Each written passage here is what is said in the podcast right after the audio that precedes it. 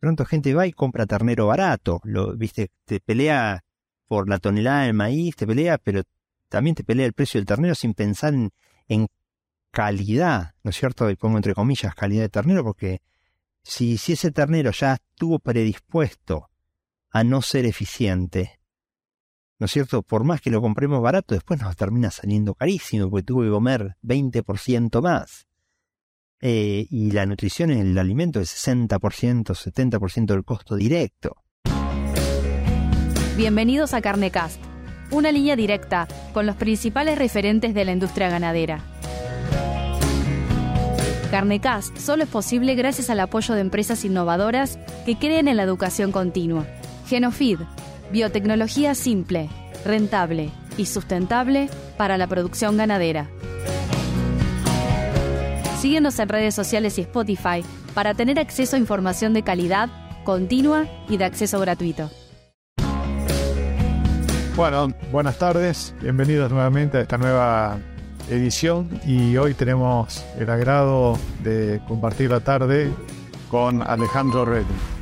Em, tal vez para hacerlo más objetivo y apropiado, Alejandro, voy a dejar que te presentes, que comentes tu, tu trayectoria, tu historia desde Argentina hasta Ohio, donde estás situado hoy y comentando también eh, a qué te estás dedicando como para ir introduciéndonos al tema que nos reúne hoy en especial.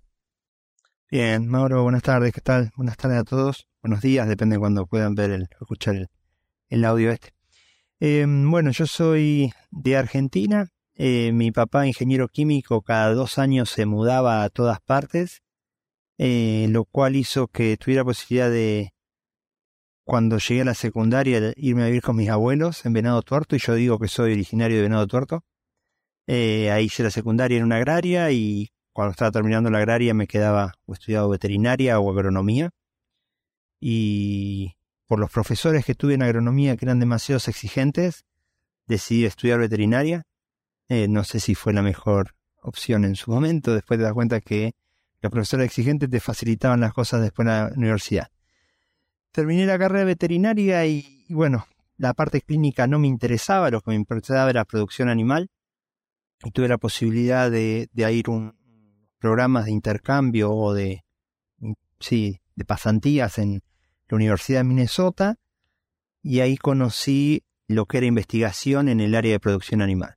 Em, volví a Argentina, estuve trabajando en la industria privada unos, unos meses en, en Corrientes eh, como eh, en un campo de cría y la verdad que, que, la intriga y lo que había aprendido en el, en el viaje en Minnesota me, me llamaba más, así que me puse a terminar de estudiar un poco más de inglés y a rendir los exámenes.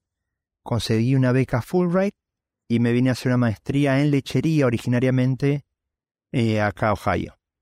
Mi maestría fue mucho en, regulación de consumo en vacas lecheras y partición energética. Y, y como, digamos, uno tiene un martillo y todo veis como clavo, yo al ser veterinario era mucho lo mío, más la fisiología que la parte de alimentos.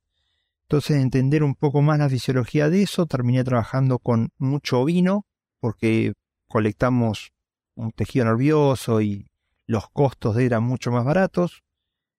Eh, en ese momento cambio de director, cambio a doctorado y me pongo a trabajar con Steve Lurch, que era nutricionista de bovinos de carne y ovinos. Y en laboratorio un poco más grande también, a colaborar con otros colegas y ahí eh, cuando yo me estaba yendo, uno de compañeros de estudiantes acá de posgrado estaba haciendo un, el doctorado en, en tipo de fibras o alimentos durante el invierno, o sea, en el último tercio de gestación y el efecto en la producción y ese área me quedó como ronroneando en el, en el fondo del, de la mente.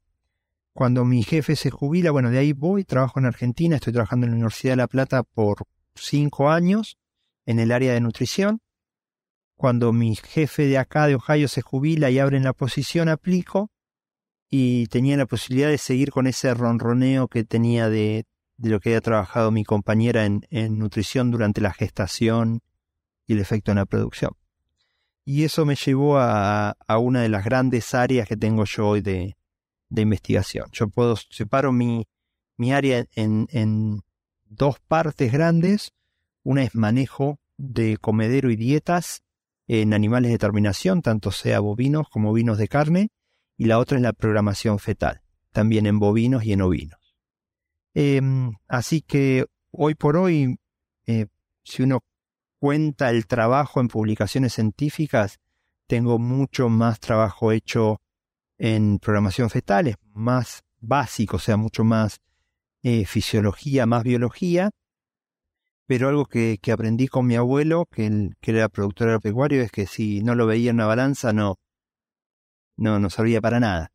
Entonces, e, ese machacar de mi abuelo cuando viví con él en la secundaria me, me, ayuda a plantear, está bien, yo puedo entender cómo funciona cualquier célula de, un organismo, pero si yo no lo pongo en, en kilos o en eficiencia, eh, al productor no le sirve, entonces trato de, de, juntar todo en mi investigación, desde la célula hasta la balanza. Eh, así que bueno, eso es un poco el tema de programación fetal. O sabes que te, escuchaba lo que decías y realmente está bueno cómo trasladas, en este caso, por una situación familiar, lo de tu abuelo, pero qué bueno que pudiste hacer ese link de lo que estás aprendiendo, haciendo en la academia y bajarlo al terreno, a la necesidad de día a día del productor, ¿no? Porque muchas veces parece, uno es presidente que la, que la ciencia es abstracta, e incluso yo lo que veo no solo acá en Estados Unidos, también, tal vez en otros países no, no tengo mucho conocimiento, cuesta mucho más bajar al terreno las novedades que se investigan que la propia investigación. En muchos casos hay, hay un, un, bache que cubrir, no sé a qué se deberá, pero yo cuando vine para acá también me sorprendí de ver lo mismo que en Argentina. Alambrado de por medio de una estación experimental, encontrado un productor que no hace ni lo básico. No quiere decir que sea lo general, pero está bueno que vos como investigador tengas en claro eso y digas, bueno, esto que estoy investigando tiene aplicación para la necesidad aquella que tiene el, productor, ¿no? Sí, es una de las cosas que, tratamos de aceitar ahora con un par de colegas, el decir, bueno, eh, acá funciona muy bien las tres partes, ¿no es cierto?, de educación, investigación y extensión. Y funciona muy bien tenés la posibilidad que funcione muy bien, siempre y cuando tengas buen contacto con el extensionista o con... Y una de las cosas que hacemos con la gente de extensión es, bueno, ¿cuáles son los problemas que te trajeron a vos hoy? Y cómo hacemos algún experimento para cubrir esos, ¿no es cierto? Cada región, cada área tiene su propia problemática, a lo mejor, a mejor el experimento se hizo, pero a lo mejor es típico y hay que hacerlo. Pero ya hay otra política de los de dónde sale la plata también, ¿no es cierto? A veces estamos con la presión de de pagar el experimento. Y lo que tiene bueno esta de programación fetal que, que tanto puede ser financiado desde el punto de vista federal, ¿no es cierto? El, gobierno puede dar subsidios, como también empresas que tengan productos que mejoren. Entonces, un poco porque la ciencia acá se mueve de las dos partes, no es simplemente empresas como probando un producto, y las empresas quieren saber cuándo su producto funciona mejor. Entonces, este modelo les permite decir, ¿puedo usar mi producto? en tal momento, no se puede usar un aminoácido protegido, en tal momento va a mejorar o no va a mejorar. Eh, y si quiero poner variables más básicas, como cómo funciona la célula, cuánta placenta, transportar en placenta, ahí ya va más la parte biológica y ahí es donde entran los, el financiamiento federal. Así que también sirve en eso, tratar de mantener una heterogeneidad de fondos. Seguro. Bueno, Alejandro, para ir entrando directamente del tema de programación fetal, ¿por qué no nos explicás eh, en qué consiste, qué quiere decir? Muchos de nosotros habremos leído, escuchado hablar de eso, pero ¿qué es más apropiado que vos para comentarnos qué significa? Bien, yo soy a veces un, un romántico de, de la historia y voy a hacer un poquito de historia de cómo nace esto, ¿no es cierto? el primer fenómeno se, se, ve en humanos, donde eh, lo, que llamaban la, hambruna holandesa, en Dutch Famine. En el medio de la guerra, una zona de Holanda, de la Segunda Guerra Mundial, una zona de Holanda queda descomunicado de cualquier tipo de provisiones. Entonces el pueblo deja de tener entrada de alimentos y tiene que empezar a regularse con la comida que estaba ahí. Por un lado tenían los alemanes, por otro lado el puente estaba roto, no se podía mover. Em, bueno, fueron nueve meses que tuvieron esta situación con distintas mujeres embarazadas en el pueblo eh, y, y bueno, había mujeres que habían recibido restricción alimenticia durante toda la gestación, algunas que solo el último tercio y otras solo el principio de la gestación, depende en qué momento habían, habían quedado embarazadas. Eh, el Baker, el, el, lo que diría el padre de esta zona, de esta área, lo que hizo evaluó diciendo, a ver, esta gente cuando llegó a, adulta, ¿qué pasó? Y vio que a lo mejor los que habían tenido esa restricción alimenticia al, al principio de la gestación eran gente que era muy flaca. Y, o sea, es un trabajo epidemiológico, ¿no? Gente que había sufrido la restricción eh, alimenticia en el último tercio de gestación era gorda. Y eso eran gente a los 30 años como a los 50 años. O sea, si hicieron un par de, dos veces el estudio, entonces dijeron, acá está pasando algo. ¿Por qué eh, esta gente sufriendo? Bueno, cuando empiezan a evaluar cuándo se forman los distintos tejidos, dijeron, mira, en el primer tercio de la gestación tenés estos tejidos. Al no subir nutrientes, se formó distinto, entonces el cuerpo nace predispuesto a que tiene que ser más eficiente porque no hay comida. En el otro caso pasa lo siguiente, se rompe el, a lo mejor o se forma mal el, tejido nervioso, el centro de regulación de apetito, entonces sigue comiendo mucho. Y eso llevó a esto de la, programación fetal. Originariamente lo llamaron eso, programación fetal, o sea, ¿qué está, cómo programamos el feto para que sea viable en la vida posterior. Eh, con el tiempo nos dimos cuenta que esta programación fetal pasa no solo durante la gestación. Entonces ya hablan de programación del desarrollo, mucho más amplio falta con la gametosis, o sea, cuando se forman los espermatozoides, cuando se forman los ovarios, empieza a haber estos cambios a nivel del ADN y, pasan hasta, depende de los animales, se pueden llegar a ver hasta postdestete, parte de estas modulaciones. Y, entro en lo técnico y disculpen que a lo mejor voy muy, muy bajo, pero lo que pasa es, el ADN no se cambia, ¿no es cierto? La, la librería no se cambia, pero hay moléculas dentro del ADN que hacen que ese ADN sea más compacto o más laxo. ¿Sí? Cuando se hace muy compacto es como si nosotros de pronto, no sé, cerráramos la puerta a la librería. Entonces los libros están ahí, pero no podemos leerlos. Eh, cuando se hace más laxo es como que ponemos un super portón, entonces tanto los libros tienen mucho acceso esas moléculas, lo que entonces esos cambios de metilación o eh, pasan durante la gestación, pasan durante la formación del, del, gameto masculino o femenino o pasan post posparto. Eh, entonces depende el tipo de, restricción alimentaria, el tipo de nutriente, todo eso, se empieza a formar este y cada animal tiene, por más que a lo mejor tenemos gemelos, que los pusimos en, dos vientres distintos, un gemelo puede ser muy eficiente y el otro hiper ineficiente al alimento, simplemente por cómo fue modificándose según el medio ambiente. Em, entonces, eso es la biología básica. Ahora, cuando llevamos esto a la producción animal, ¿cómo fue el invierno? ¿Llovió? ¿No llovió? ¿Cálido? ¿Frío? ¿Creció pasto? ¿No creció pasto? Pensando en, un sistema de, producción bovina. Bueno, entonces todo eso va a ser van esos nutrientes que la madre va a recibir, ese estado fisiológico que la vaca va a tener o la oveja va a tener, hacen que, que el feto empiece a programarse y tenga distintas eh, respuestas en la vida adulta. Entonces, y eso es lo que se llama programación fetal. Entonces, cómo alimentar o, los cambiar el, el ambiente eh, fetal, lo que ve el feto durante la vida uterino, para que sea más eficiente, mejor calidad, menor sí, mayor consumo o mayor eficiencia, depende de los, las variables que estén buscando y, cantidad y calidad de carne. Entonces, más o menos, no sé si, si Mauro quedó claro o... Sí, sí, está perfecto, está perfecto, está perfecto. Alejandro, em, como bien dijiste vos, volviendo a la, producción animal, cuando aplicas este tipo de, tecnologías y cuando investigan nuevas alternativas, ¿a qué eh, caracteres del animal apuntan a mejorar o a cambiar hacia arriba, hacia abajo, depende la, la expresión que quieran modificar. Básicamente, estructura, calidad de carcasa, fertilidad. Eh, normalmente hay, la mayoría de los trabajos que conozco, hay algunos en hembra que tratan de, evaluar fertilidad.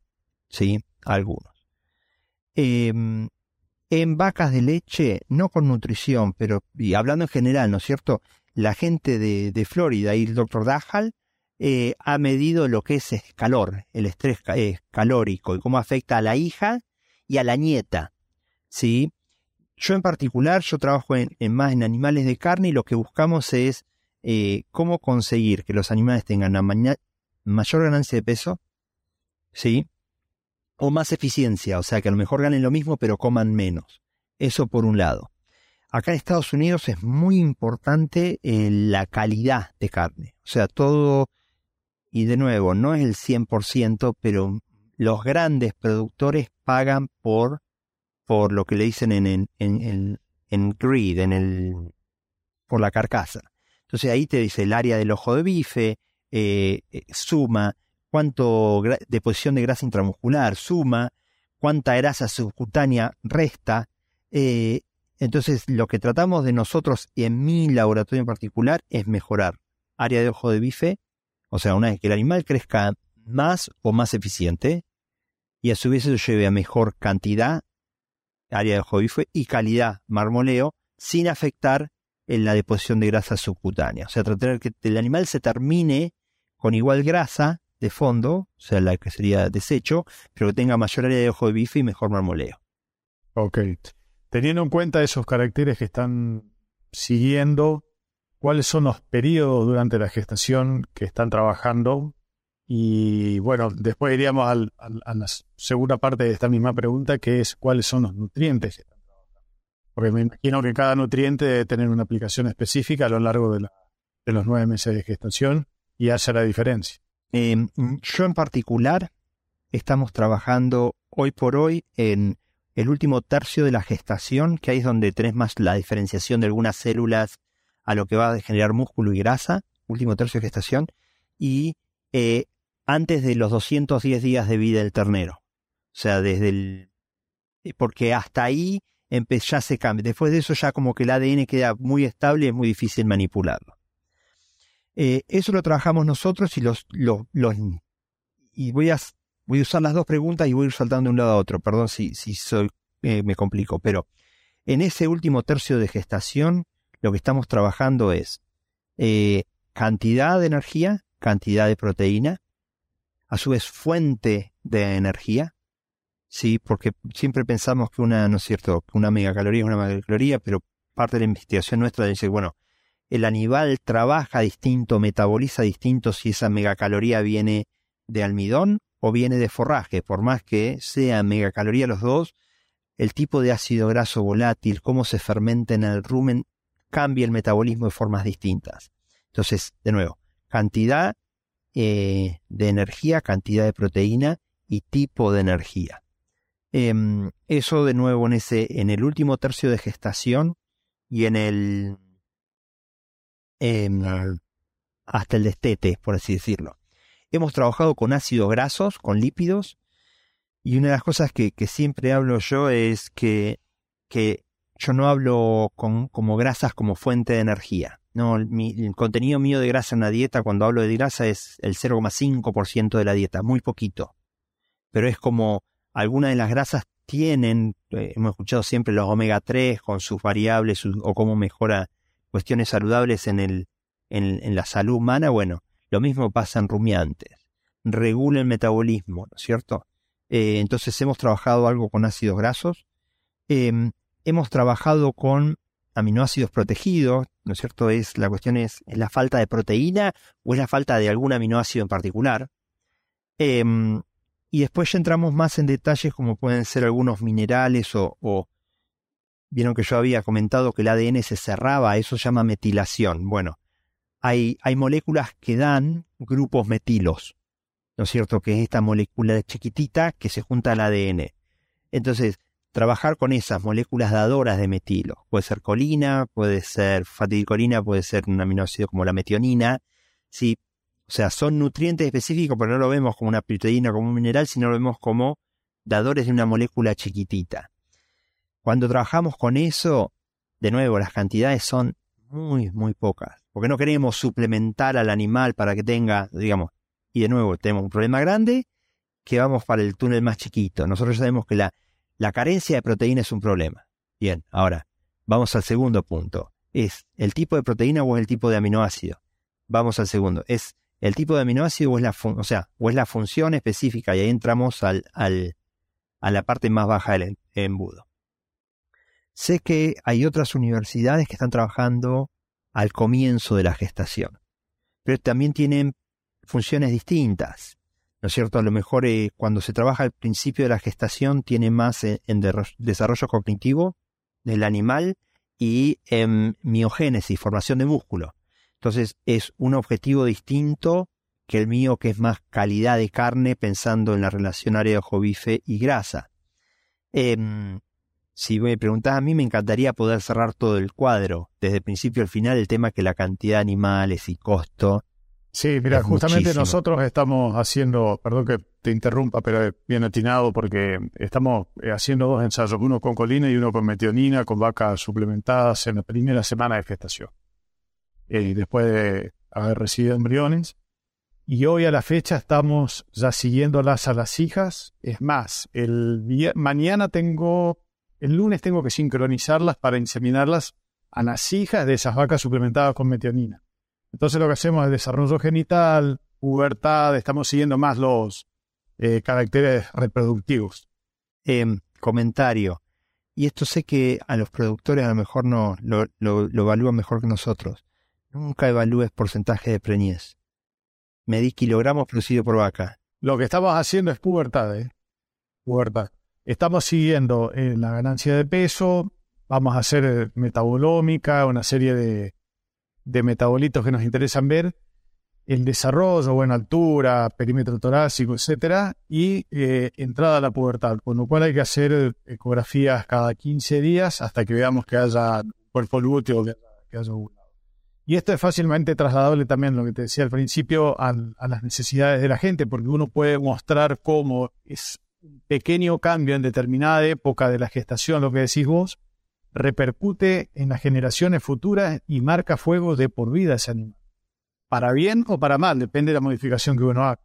En ratas, cambiando así entre paréntesis, tarda 15 generaciones en deshacerse esta, esta, esta modificación del ADN. 15, está bien si nosotros pensamos desde el punto de vista evolutivo, 15 generaciones en rata puede ser un año, ¿no es cierto? Eh, año y medio. Eh, eh, entonces, es muy difícil, si pensás evolutivamente, que cambien drásticamente las condiciones. Ah, a lo mejor antiguamente era más difícil, ahora no sabemos lo que va a pasar mañana, pero con el clima y todo eso, si nació en seca, es posible que el hijo venga en seca y que el forraje sea. Entonces, la adaptación a ese ambiente es impresionante, sí. Sí, sí, sí. Sí. Yo eh, tengo contacto bastante fluido con, productores con los que trabajé mucho tiempo en Argentina y cuando le comento esto le digo, nosotros tenemos históricamente en el norte del país, yo soy del norte de Santa Fe, 50% de, de este. 52, 48, pero está ahí en, en 50. Hay un montón de causas. Uno lo primero que dice es sanidad, pero ¿no será que vendrá por la condición corporal de las vacas, que están restringidas cuando empiezan, cuando están al medio o cuando termina el periodo de gestación. Por eso te preguntaba los traits, los eh, caracteres que sigan ustedes. Una de las cosas que a mí me interesa es, es y, y, nunca lo, lo, evaluamos, ¿no es cierto? El, el toro. ¿No es cierto? El toro también, cuando vos tenés un semen, se puede estar metilado, por así decirlo, o sea, que puede estar ya programado. Entonces, ¿cómo fue el calor de ese toro entonces ese semen viene programado, entonces cuando sale la hija o el hijo de eso, no tiene ya determinadas condiciones que le afectan. Y el tema es, el, cuesta un poco más en tiempo y esas cosas conseguir. O, la misma vaquillona es, bueno, si mi vaquillona la puse en el, en el rastrojo, porque estaba bien, no sé, yo tenía que cuidarla eh, para que se desarrolle. Esa dieta donde se está formando todos esos ovocitos y no me va a impactar en, la calidad de su hija y por supuesto de la nieta y así, es, es fascinante. Para complementar lo tuyo, de hecho hay varios trabajos hechos en, toros, en machos en general, e incluso en humanos. Se estudió mucho cómo se altera la calidad seminal en varones estresados. Claro, pero eso es calidad. Vos no sabés si adentro el material genético, o sea, tu hijo uno de los trabajos que estamos haciendo más fisiológicos, yo le digo eh, Crazy Cow, Crazy Mom, Crazy Daughter. Y eh, es con cortisol en el último tercio de gestación o en lactación, le, infundimos y que eso pase al hijo y a ver si, si el hijo de un animal que es más estresado, por de nuevo, por todas estas mutilaciones, afecta el comportamiento del hijo. Y te pone a apuntar desde el punto de vista social nuestro, eh, si una madre no le faltó comida y tiene ese nerviosismo, entonces tenés la parte de comportamiento más la parte nutricional, esperamos que el hijo sea igual, se comporte igual y tenga las mismas outcomes, las mismas, no sé, salidas en, en, lo que hace el día al día que un chico que vivió una familia, o sea, donde los padres no tenían el estrés y comían todos los días, donde la nutrición era adecuada, es, pero bueno, algún día, algún día llegaremos a poner las dos puntas del, hilo juntos. Tal cual, tal cual. Alejandro, volviendo un poquito a la, parte de producción, eh, hablamos de los momentos de restricción o de, de suplementación, hablamos de algunos alimentos. Me llamó la atención lo que dijiste al principio sobre los primeros siete meses de vida del ternero. ¿Sí? Como forma práctica mencionaste hasta el momento del estete que ocurre más o menos tradicionalmente a los seis, siete meses de vida en Argentina es cada vez más frecuente el destete anticipado, precoz o hiperprecoz. ¿Cómo crees que puede estar jugando esto de la programación con ese estrés anticipado, por decirlo de alguna manera, que sufre el carnet? Mira, el jueves de la semana que viene viene la defensa de Alejandro Pitaluga, un chico de Uruguay que está haciendo el doctorado conmigo. Ahí te respondo. Es justo lo que está haciendo él ahora y, y esta pregunta no te la mandé, no la charlamos antes, así que e, es complejo, es complejo porque eh, en parte lo que se asume, ¿no es cierto? Y, acá hay, dos partes, desde el punto de vista producción en sí y el otro la parte biológica y programación fetal. Em, lo, que, lo que asumimos es que las dietas con mucha concentración de almidones lo que hacen es predisponen a esas células que tienen capacidad de ir o a músculo o a tejido adiposo, ¿no es cierto? Las que están a nivel de tejido muscular hay células que van a ir a, unirse a las fibras musculares y a armar el músculo más grande, o hay células que se van a crecer entre medio y van a ser tejido adiposo. Entonces, eh, cuando el animal recibe mucha energía en forma de almidón, ¿no es cierto? Al temprano parece que predispone algunas de esas células que tienen todavía no se diferenciaron a ser células más adipositos, tejido adiposo. Entonces, esas células fomentarían la capacidad del animal para poder marmolear, ¿sí? de tener más marble. Em, ahora, eso desde el punto de vista biológico. Lo que estamos pasando también es que esos animales en general tienen una mayor capacidad de engrasamiento. Entonces ahí es donde, donde el, trabajo de Alejandro viene es, bueno, es la cantidad de energía, la fuente de energía. ¿Qué pasa si les damos, no es cierto, es una, podemos nosotros programar la tasa de crecimiento? para que, porque es así, si vos lo haces un destete precoz, en la mayoría de los trabajos que se han publicado en destete precoz, cuando llega el, tiempo del destete tradicional, o sea, comparás el destete precoz con el destete tradicional, el animal destete precoz es más grande, más pesado. ¿Sí? Entonces, bien, lo programamos para que tenga más marmoleo, pero le pusimos tanta energía al principio que también acumuló más grasa dorsal y estamos terminando el animal muy chiquito. Entonces, ¿hay alguna fuente de manejo que podamos hacer posterior durante la recría para que el animal como que equilibre un poco eso? Em, y, cómo se tiene que terminar? Em, la mayoría de los trabajos dicen que desde el punto de vista biológico se puede modular. Desde el punto de vista aplicado es lo más difícil traducirlo. Era lo que hablábamos hoy de esa, de esa ciencia básica a la ciencia a lo aplicado. Eh, ¿Por qué? Porque empieza a haber tantas variables que empezamos a agregar a lo largo del tiempo que si yo mido la célula veo el cambio. Bueno, pero ¿qué dieta le tengo que poner? ¿En qué momento? ¿Durante cuánto tiempo para que ese cambio que yo veo en la célula realmente, o sea, tiene el potencial de serlo a realmente es? ¿No es cierto? Y, y bueno, eso es el, el, el tema. Ahora, la mayoría del destete precoz que se hace nunca se piensa directamente estoy mejorando la calidad o, el mate. Estoy, siempre, siempre hablamos que la genética el, eh, tiene y nunca llegamos a maximizar la genética, ¿no es cierto? El fenotipo versus genotipo. El manejo este supuestamente ayudaría a mejorar esa genética, ¿sí? Ahora, la mayoría de este precoz estamos pensando que la vaca tiene una baja condición corporal y necesitamos proveer energía externa para que el animal, la vaca, siga. Entonces, hay dos cuestiones distintas. El, el sistema de subsistencia, donde tratamos de preñar a la vaca, o estamos tratando de mejorar el sistema ternero. Y ahí es, a lo mejor es el mismo manejo, pero las salidas son distintas también, lo que estamos evaluando. Sí, yo creo que en realidad cuando se aplican estas medidas con de destete no tradicionales, por llamarlo de alguna manera, es porque hay que eh, tomar alguna medida extrema con, con las vacas con la baja condición corporal. Ahora, si nosotros conocemos la dinámica en la que estás trabajando vos, tal vez podemos corregir algunos errores básicos muy sencillos, sabiendo qué eh, nutrientes priorizar en qué momento de destete para evitar consecuencias que después, como decíamos hoy, pueden llegar a quedar marcadas de por vida, incluso en las generaciones futuras. Sí, bueno, eh, una de las cosas que estábamos hablando el otro día fue eso del también problema que tiene es, los distintos sistemas o los distintos jugadores dentro del sistema de producción de carne. ¿No es cierto? Una cosa es el productor de, terneros que puede estar repartido en toda la Argentina y después está el engordador. A veces son sistemas integrales, pero a veces son dos unidades distintas. Eh, pronto gente va y compra ternero barato, lo, viste, te pelea por la tonelada de maíz, te pelea, pero también te pelea el precio del ternero sin pensar en, calidad, ¿no es cierto? Y pongo entre comillas calidad de ternero, porque si, si ese ternero ya estuvo predispuesto a no ser eficiente, ¿no es cierto? Por más que lo compremos barato, después nos termina saliendo carísimo, porque tuvo que comer 20% más. Eh, y la nutrición en el alimento es 60%, 70% del costo directo.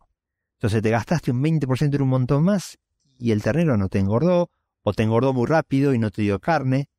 Eh, entonces es complejo. Eh, ojalá se pudiera hacer más sistemas integrales. Em, sé que no sé si conocen la, una, no sé si ahí en Argentina llegó, ¿no? Está la, la hamburguesería Wendy's. No sé si estará en Argentina, la verdad no sé. Eh, bueno, es una cadena de, de, comida rápida, es de acá de Ohio, y uno de los que trabaja en calidad de carne fue colega mío. Y una de las cosas que ellos hacen, ellos tratan de convencer al productor, ¿sí? Que cuando un animal eh, rinde más, esa plata extra, ganancia extra, se la pasen al criador. ¿No es cierto? O sea, si vos tenés dos lotes y uno dio el 10% más, pasale el, ese, parte de esa ganancia a ese criador, para que siga haciendo las cosas bien. Eh, porque en definitiva también a veces, no sé cómo está la situación en Argentina, pero acá muchos criadores están quedándose out of business, fuera de... No, no, no les dan los números. Entonces, bueno, ya que, alguien hizo las cosas bien, y sí, para, para que la vaca no sufra esas restricciones nutricionales, tiene que gastar más, ¿no es cierto?, el productor de cría para que la vaca esté bien. Ahora, si él no ve un, retorno económico en eso, por más que quiera, a veces no puede. Entonces ahí es donde me parece que tiene que venir incentivo de toda parte de la cadena y decir, bueno, mira, va a dar, eh, va a rendir mejor, va a ser más eficiente, y yo tengo un 10% más de ganancia, bueno, repartir con el productor de cría para que siga haciendo las cosas bien. Exacto. Sí, es la única manera de que... Lo hablábamos con el ingeniero Chaval en el episodio anterior. Eh, históricamente hubo una cuestión como que cuando una parte de la cadena gana, la otra se perjudica y viceversa. Eh, sería bueno entender todo como un sistema que funcione para que todo el mundo tenga su beneficio en forma más o menos pareja porque en definitiva lo que vos decís, ese productor que compra barato, pero después el ternero no le mete carne porque hizo más grasa, en definitiva después lo lleva a la industria eh, y al momento del rendimiento de gancho también juega un montón. Un animal que pesa dos, no sé, 400 kilos y tiene un 7-8% menos de, carne que la media red que está al lado, eh, cuando uno lo traslada a los costos fijos y pone todos esos números al lado, la repercusión es grande. Entonces, eso es lo que hay que entender, que, eso funciona como un sistema. Debería funcionar como un sistema. Pero bueno, yo lo que veo hablando con productores que están muy atentos a empezar a prestar atención a este tipo de cosas. Por eso lo de programación fetal me parece que es un temazo.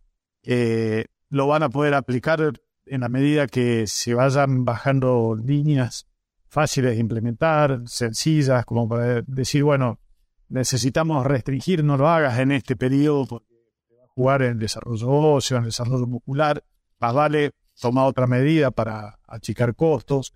Eh, hay algo muy importante también que comentaste que me parece que les viene muy bien a la gente tener en cuenta, que cuando uno habla, por decir un número, 15% de proteína, también hay que tener en cuenta la calidad de ese 15%. Ni que hablar de la energía, ni que hablar cuando uno habla de fibra sin tener en cuenta la digestibilidad.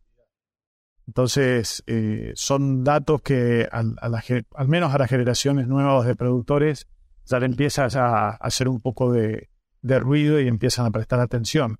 Lo bueno es que estén predispuestos a aprenderlos para que los lo implementen en su sistema. Sí, bueno, ahora que comentás, las primeras investigaciones en esto en proteínas, viste, el tema es, desde el punto de vista aplicable, ¿cuándo suplementás? Tengo que ir todos los días a ponerle.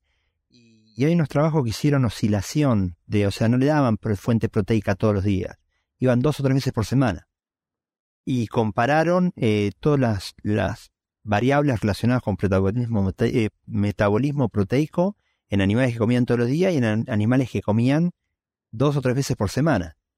Y, el rumen, el rumiante, es tan eficiente en todo ese metabolismo proteico que en vacas de cría lo que era esperado versus observado, o sea, control contra estos oscilación, o sea, no todos los días, eh, funcionó lo mismo.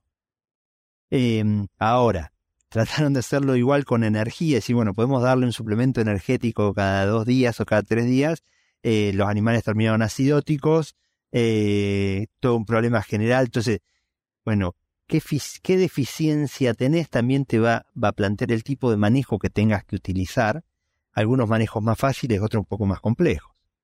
Eh, pero sí. Seguro. Bueno, apasionante todo esto.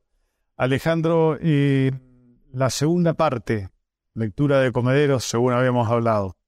Ya que estamos hablando de energía, de acidosis, creo que calza justo para enganchar el, segundo tema.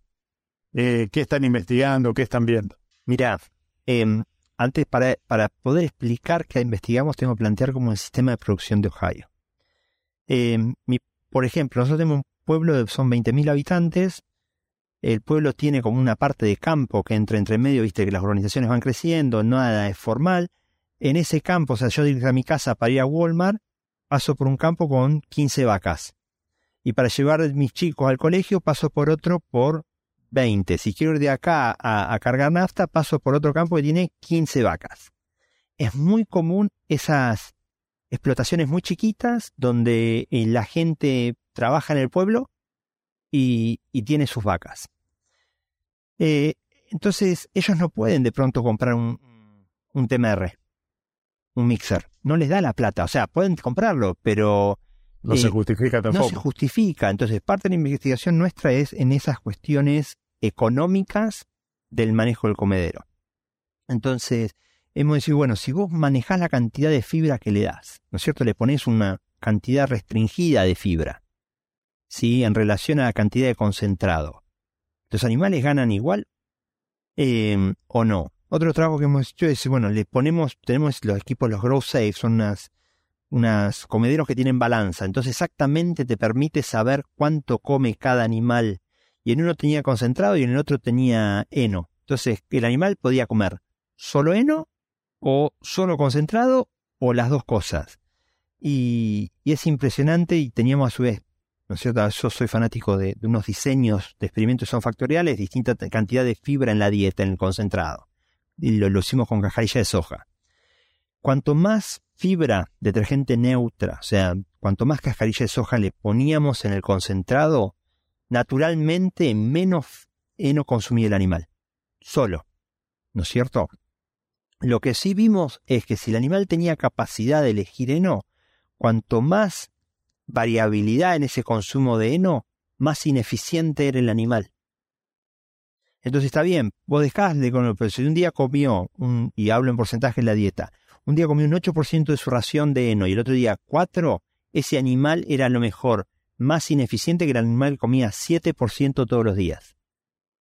¿No es cierto? Eh, otra cosa que hicimos fue cambiarle los horarios de, darle de comer. Le cambiamos, le damos dos horas antes o dos horas después.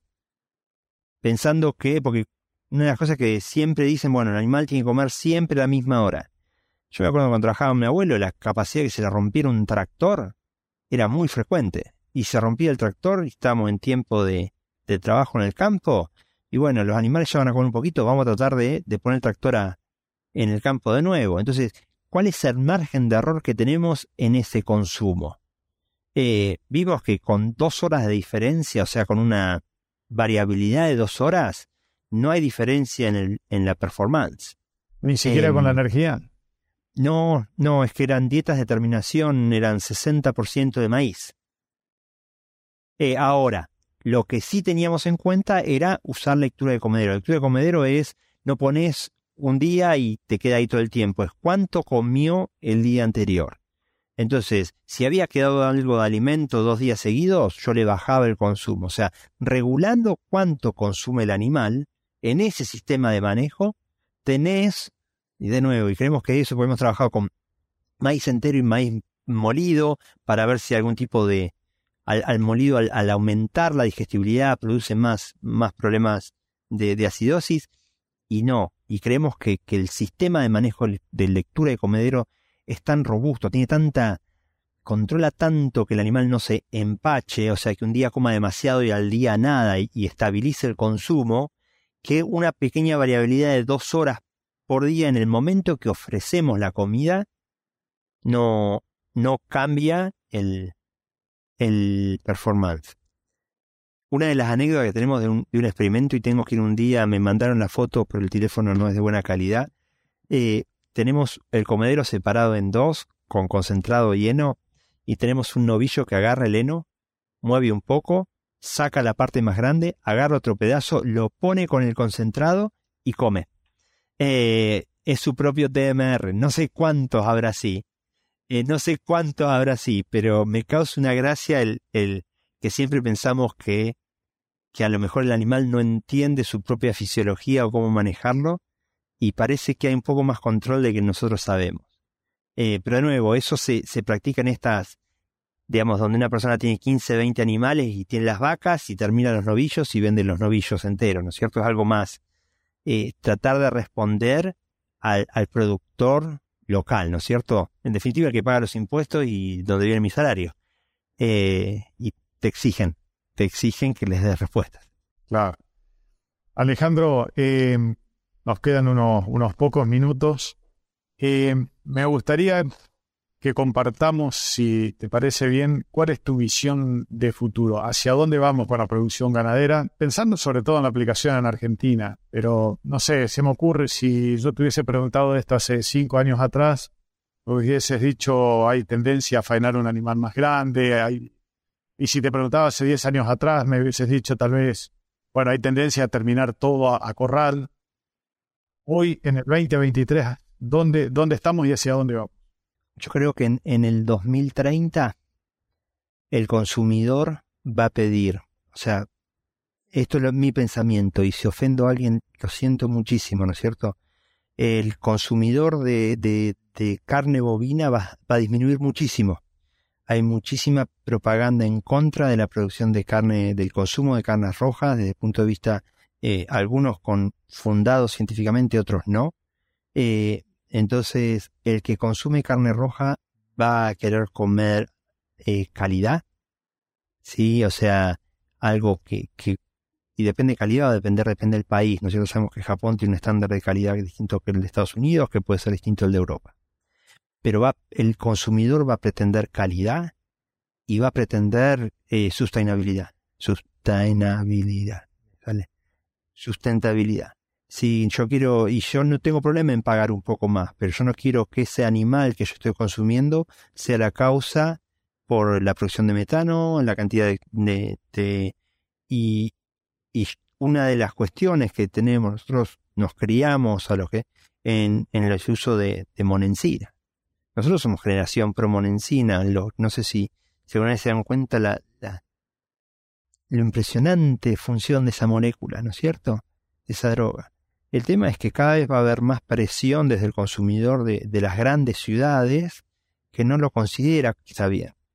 Entonces nosotros eh, va a ser nuestro trabajo tratar de buscar la, la molécula orgánica, natural, eh, amigable para el consumidor y para el medio ambiente que permita disminuir tasas de contaminación ambiental por la producción de rumiantes y tener una buena eficiencia. Si no va a ser algo que va a pasar que va a ser impagable para mucha gente. Y de nuevo, esto es personal y a lo mejor ofendo gente, y disculpen, no lo hago con, esa intención, pero, pero sé que pasa. Bueno, ahí también dependen las políticas de Estado. En el caso de Argentina, ¿va a querer ser un, país consumidor de carnes o va a querer ser un país exportador de carnes? Y ahí es donde de la cadena se tiene que alinear y definirlo. Y, sé que, digamos, son extremos distintos y se va a tocar sensibilidades. O, o vendemos lomo y comemos costilla. ¿No es cierto? Eso, pero eso tiene que ser de política estatal, porque eso también va a llevar a decir, bueno, si producimos lomo es para Europa, van a querer un lomo magro, o, o longísimos dorsi, ¿no es cierto? El, eh, ahora, si queremos producir para Estados Unidos, quieren uno con marmoleo. Son dos productos completamente distintos que pueden salir del mismo animal. Pero primero tenemos que saber qué queremos hacer nosotros. O cerramos fronteras, no exportamos y carne barata para... Viste, son, son políticas de Estado, me parece. Pasa mucho más allá, pero creo que el consumidor de carnes, y cada vez va a haber más presión internacional de, de producción sustentable. Sí, yo creo que la clave está ahí también, de que uno puede tener su política interior, pero la tendencia global es inevitable. Coincide mucho lo que estás diciendo con el episodio anterior también, de que, se, que haya una política de Estado, que digan, bueno, vamos a exportar a qué país. Bueno, el producto que demanda es esto. Para hacer este producto necesitamos este proceso, este, este paso, este paso, este paso. Eh, juntar las, los jugadores en la cadena, viste, es complejo, pero el tema es que también tiene que haber un beneficio.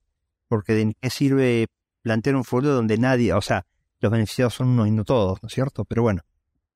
Sí, pero está, está bueno tener en claro y escuchar conceptos como el que dijiste, porque a la hora de producir también tenemos que entender que el consumidor evoluciona y, y la persona que va a la góndola hoy no es la que fue hace 20 años a la carnicería. Hoy yo creo que tiene mucho más atracción pasar por una góndola rápido, buscar un corte que esté envasado, que sea fácil de cocinar y, que demande la menor cantidad de tiempo posible. Y antes uno se tomaba un tiempo en la carnicería para que el carnicero descuelgue la media res, corte la costeleta. Tenías que ser amigo del carnicero para que porque el carnicero sabía, ya veía el color de la carne, ya sabía la madurez del animal, tenía factores que acá se estudian en ciencia de la carne para, digamos, el tipo tenía el ojo eh, y te daba lo que era. Si no eras amigo, ibas una vez de pasada y seguro tampoco tenías bueno. Eh, acá y te cobra lo mismo. Acá hay diferencia de precio. Yo en la góndola pago eh, el mismo corte, cambiar de un Prime a un Choice son 5 dólares de diferencia por, por libra por medio kilo. Sí. sí, tal cual, tal cual. Pero bueno, eh, buen mensaje para las generaciones futuras de cómo, cómo ir pensando la reestructuración de, sus empresas o sus sistemas de producción para poder estar acorde a la demanda del público, ¿no? Porque también tenemos que entender que hay muchos enamorados de las vacas que en realidad deberían transformar su pasión en un negocio y, saber de que, bueno, aparte de que les guste, que está muy lindo, también es un sistema de vida. Y, en, los negocios el cliente siempre tiene razón. Entonces hay que producir lo que, se, lo que el cliente demanda y no, no lo que uno quiera, no lo que uno produce, imponérselo al cliente. Eso es un poco difícil a los tiempos que eh, corren. Eh, eso es, es, lo más difícil, creo. Porque no sé si sabemos qué quiere el consumidor. O, o entender toda la gama de consumidores, porque de nuevo hay varios pero saber a dónde estamos produciendo o que si tenemos esa variabilidad, a dónde encarar cada mercado. Porque sí existe eso también. Tal cual. Bueno, Alejandro, se nos termina el tiempo. Yo creo que queda este hilo todavía como para, para seguir hablando y ahondando en, algunos detalles. Así que desde ya, a mí me gustaría mucho poder continuar la charla en, otro momento. Eh, desde ya te estoy invitando en una próxima edición si podemos eh, seguirla. Y muchísimas gracias por todos tus conceptos. Sí, muchas gracias, la verdad. El, tiempo pasa volando cuando dicen que volando, volando. Eh, pero bueno, más detalle en el tema de las fibras y el manejo de comedero con resultados, sé yo, a veces explicar el, porcentaje de lo que estamos haciendo también son variables económicas, o sea, cuánto, cuánto dejo de ganar por hacer tal manejo, porque a veces sabemos que dejas de ganar. Pero no siempre es maximizar la biología, sino es maximizar el, el recurso y el bolsillo, ¿no? Así que. Tal cual, tal cual. Bueno, muchísimas gracias Alejandro y hasta la próxima. Listo, Mauro, muchas gracias. Saludos a todos. Un saludo. Si te gustó este episodio, no dejes de compartirlo con otros profesionales para que más personas puedan tener acceso a la palabra de los principales referentes de la industria ganadera.